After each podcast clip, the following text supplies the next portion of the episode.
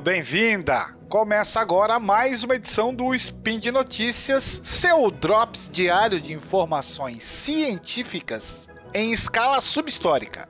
www.deviante.com.br Direto do QG 0920, eu sou William Spengler e hoje, 22 de julho, onde há 723 anos, Eduardo I da Inglaterra derrotava William Wallace, calce o seu boot marrom e vista sua boina grenar, pois hoje é dia de história militar.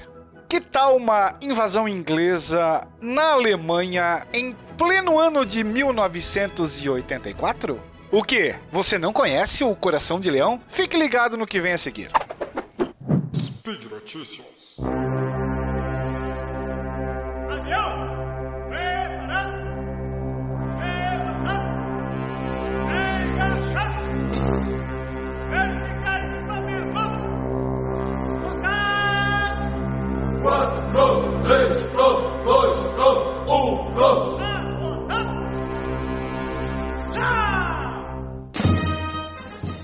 É, no início dos anos 80 do século passado, a Guerra Fria voltou a aquecer. A tensão entre oeste e leste era latente e no meio disso tudo estava a Alemanha, ou melhor, as Alemanhas.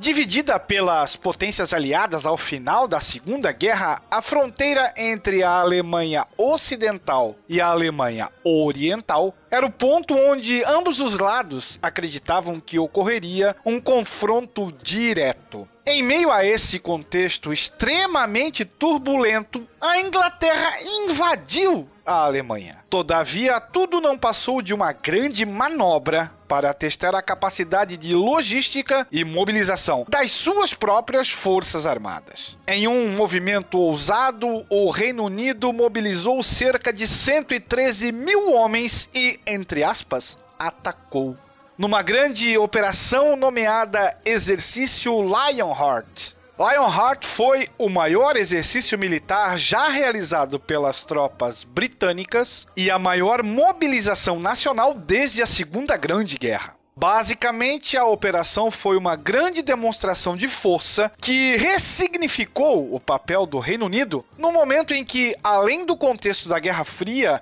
o país atravessava uma situação delicada. Internamente, as mudanças socioeconômicas empreendidas por Margaret Thatcher haviam causado uma reviravolta na sociedade. Enquanto que externamente, apesar de ainda serem um império, seu poderio internacional estava há tempos ameaçado. Mesmo que tivessem saído vitoriosos dois anos antes em uma guerra contra os argentinos no Atlântico Sul, nem mesmo os aliados dos ingleses acreditavam que o país poderia mobilizar um grande número de tropas em caso de agressão do Pacto de Varsóvia, que era a extinta aliança militar do bloco soviético. A situação foi vista pelos comandantes militares britânicos como um grande teste. Primeiro, deviam mostrar ao mundo que, mesmo não sendo mais aquela máquina de guerra do auge da era imperial, ainda era um adversário à altura. Segundo, o próprio alto comando britânico tinha seus questionamentos sobre as reais capacidades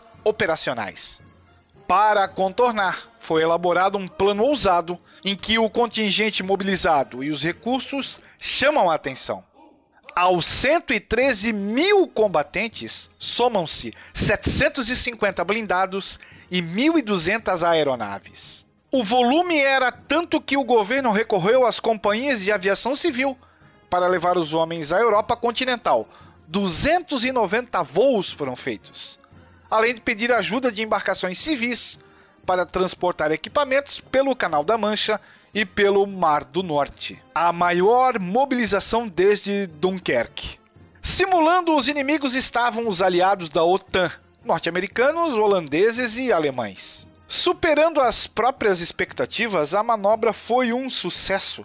Aquele intenso mês de operações em 1984 rendeu aprendizados que ainda são usados pelo Reino Unido. Lembrando que nesse meio tempo o mundo mudou. O confronto com a União Soviética não veio, a Alemanha se reunificou e a Guerra Fria chegou aparentemente ao fim. Hoje a Inglaterra se adequa à nova realidade pós-Brexit. Com estratégia diferente, a nova doutrina militar do país volta a privilegiar uma marinha de guerra potente em vez dos grandes exércitos. Mais de 30 anos depois, a maior herança da Operação Lionheart foi ela ter existido. Mesmo diante de tantas dúvidas e adversidades, os ingleses surpreenderam, fazendo valer seu velho ditado: Keep calm and carry on.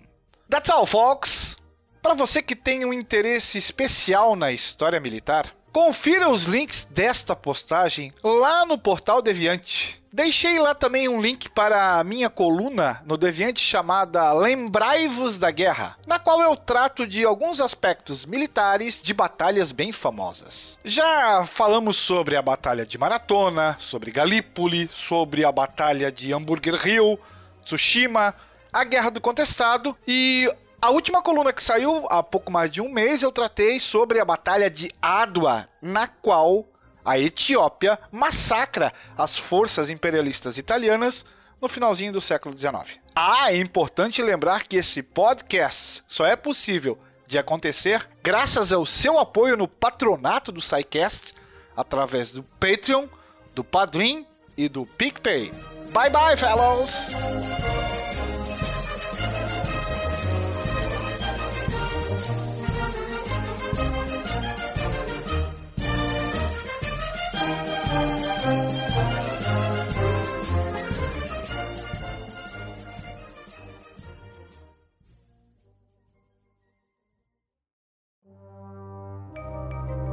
Este programa foi produzido por Mentes Deviantes.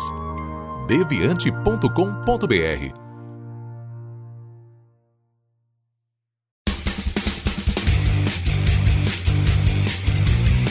Cortes, edição de podcast.